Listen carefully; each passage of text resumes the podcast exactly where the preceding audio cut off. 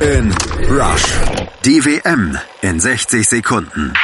1930. Stellt euch vor, es ist WM, aber zumindest aus Europa will keiner hin. Klingt komisch, war aber 1930 so Uruguay. Zu weit weg und irgendwie auch viel zu exotisch. Look at this country. You are gay.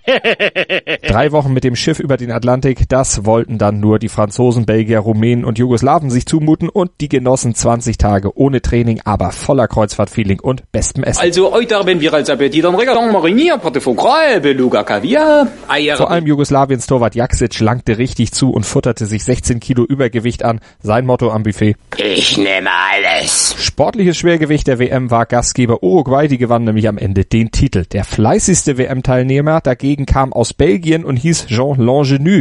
Der war nicht nur der Schiedsrichter des WM-Finals, sondern er schrieb auch den Spielbericht für den Kicker. Und mit dem im Gepäck reiste er dann nach Hause, wo der Artikel drei Wochen später im Magazin dann auch veröffentlicht wurde.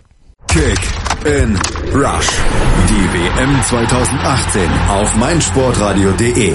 In Kooperation mit 90plus.de liefert dir meinsportradio.de vom 4. Juni bis 15. Juli täglich neue Podcasts, Vorberichte, Analysen, Hintergründe und alle Infos zu allen Teams.